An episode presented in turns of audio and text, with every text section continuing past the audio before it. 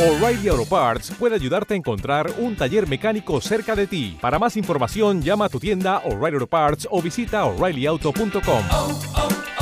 O'Reilly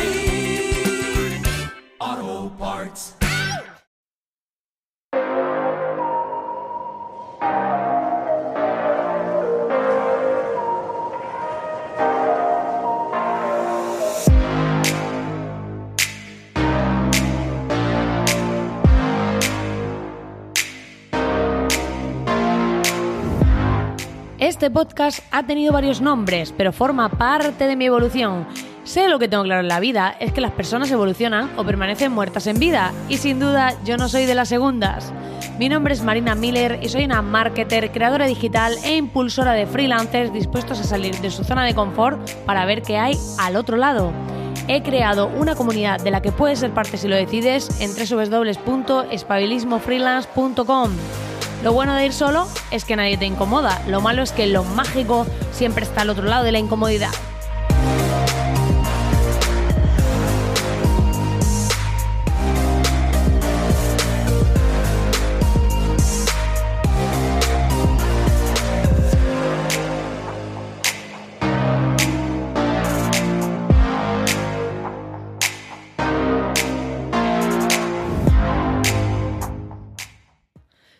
Buenas, querido oyente. Estamos aquí en un nuevo programa y aunque se avecina Semana Santa, aquí el ritmo no para.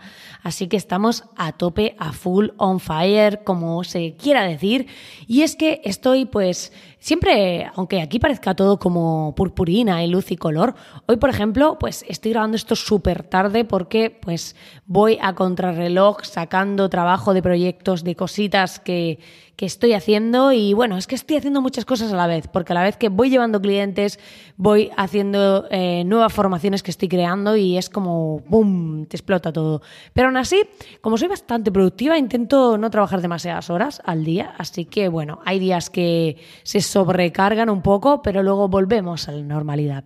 Bueno, no me voy a enrollar más, que es que me encanta enrollarme como una persiana y aprovecho aquí que pillo micro y estoy aquí a full.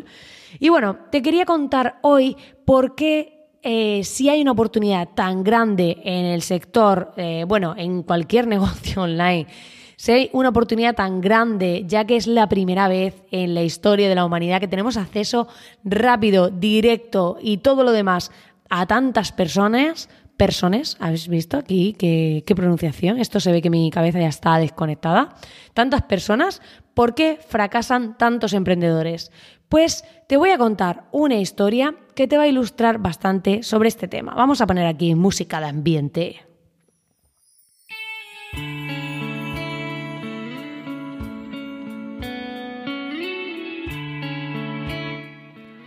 Un hombre está buscando algo desesperadamente en el suelo, debajo de una farola.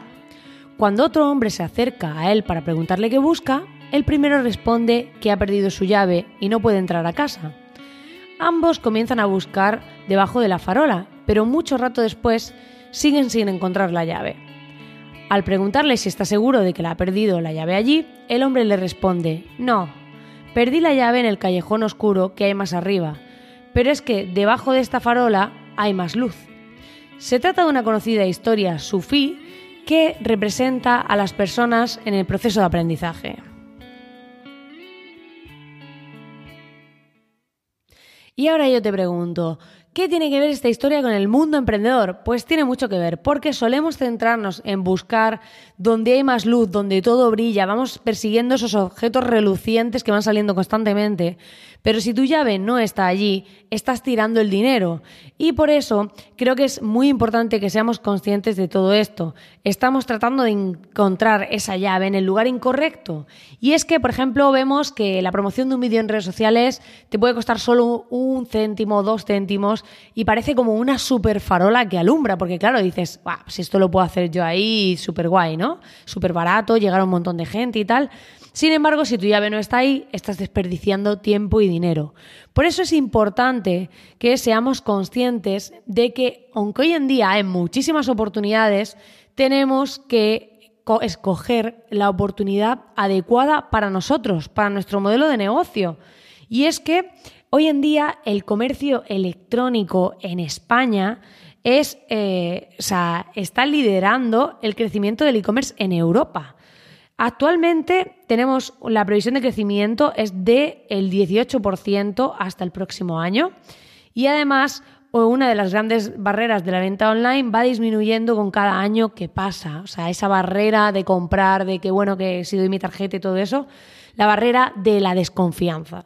Y es que esto es, eh, está haciendo pues, que cada vez sea más habitual comprar online. Yo, mis familiares, aunque sean mayores, compran online y cada vez lo hacen más. Recuerdo que un día apareció mi padre con una camiseta de motero así súper graciosa y la había comprado porque le había salido un anuncio en Instagram. O sea, yo decía, pero papá, que estás jubilado, ¿qué haces comprando camisetas por Instagram? Pues así, así funciona la vida y las cosas. Y bueno, la verdad que eh, nos está pasando mucho esto.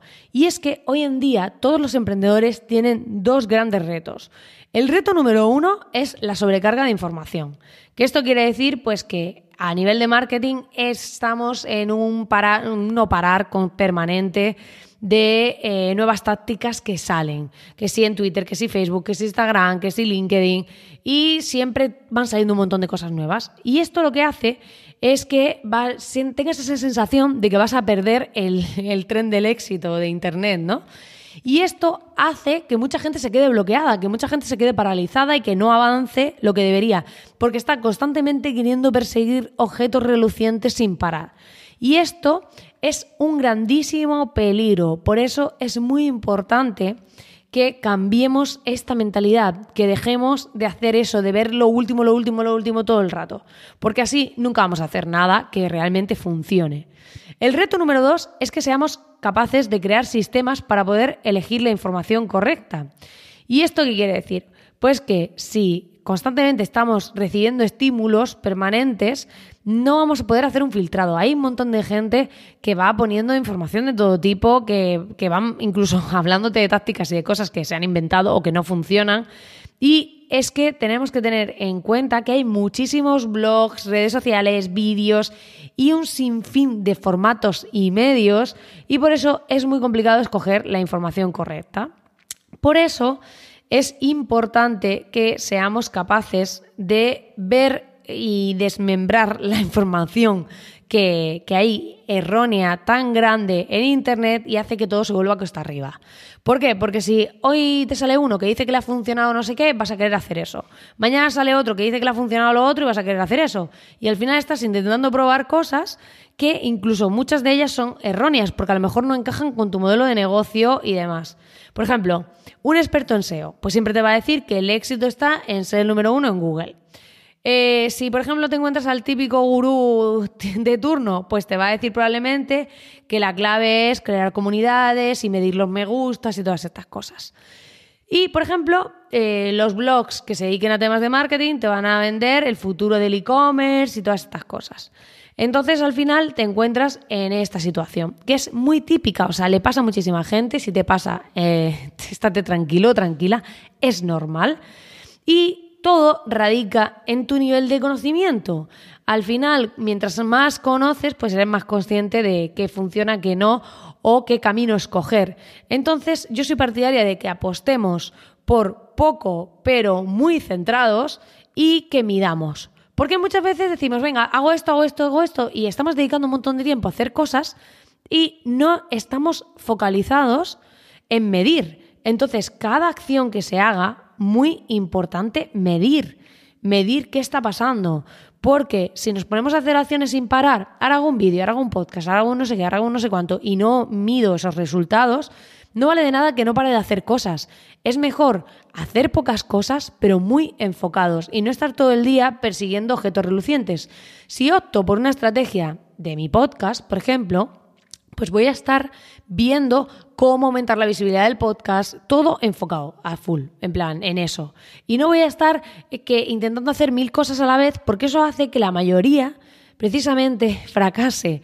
Y las empresas, en todas las entrevistas que he escuchado a mucha gente que, y clientes míos que también están haciendo cosas, te aseguro que los que tienen éxito siempre son los que han optado por un canal sobre todo y se han puesto a tope con ello. Eso no quiere decir que luego en una siguiente fase han ampliado a otro canal. Estupendo, pero inicialmente se enfocaron en uno, en el dar el mejor contenido en ese. Tengo una clienta, por ejemplo, que se enfocó en Instagram y estaba pum, pum, pum, creando contenido en Instagram, que a la vez se comparte en Facebook, pero ha estado todo el tiempo en eso. O sea, simplemente eso. Y a raíz de ahí ha crecido muchísimo su negocio. Ahora ha lanzado un podcast, pero después de haber asentado primero eso.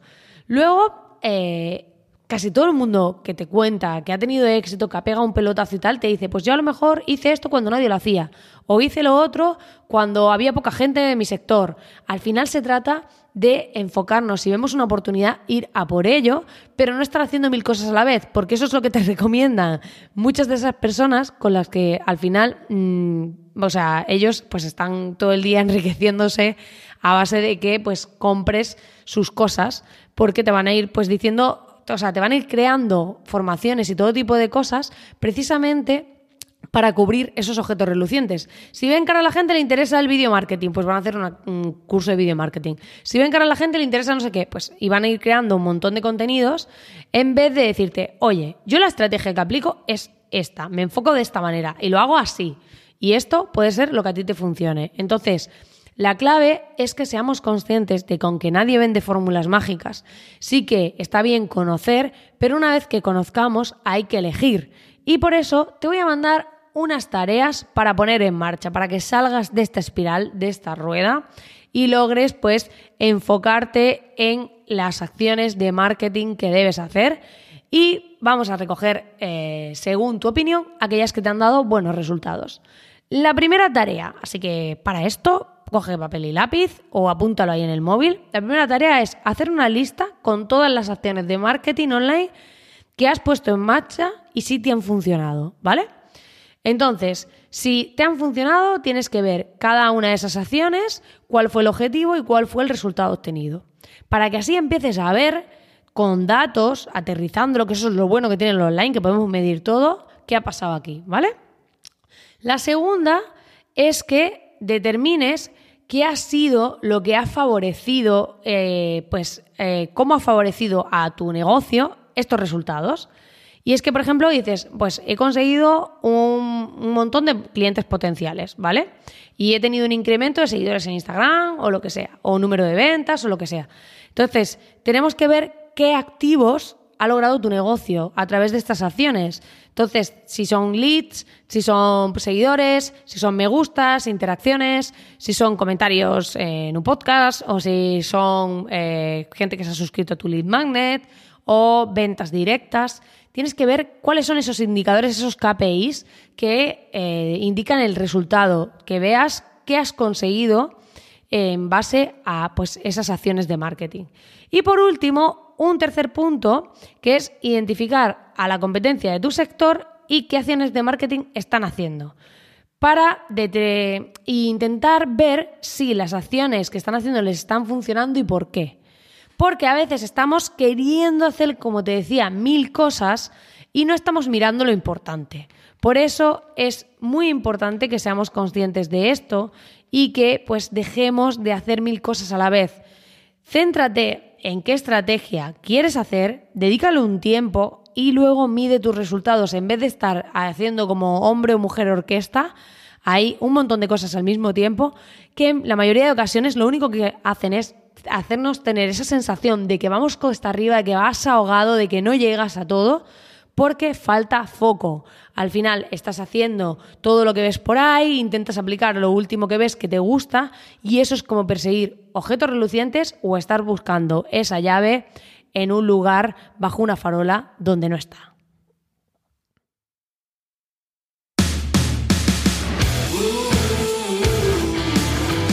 Pues nada, querido oyente, hasta aquí el programa de hoy. Espero que te haya gustado y te haya invitado a reflexionar para tomar esas acciones que te saquen del fracaso sí o de los resultados que quieres obtener, porque fracasar siempre sirve para aprender y para evolucionar.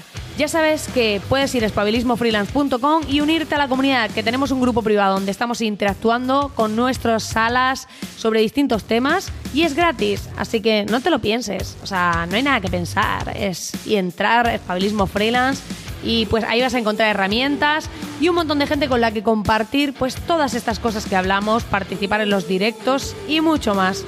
Nos vemos en el próximo programa. Muchísimas gracias por tu tiempo y sobre todo tu atención, que para mí es lo más valioso. Que tengas un feliz día, tarde, noche o cuando estés escuchando esto.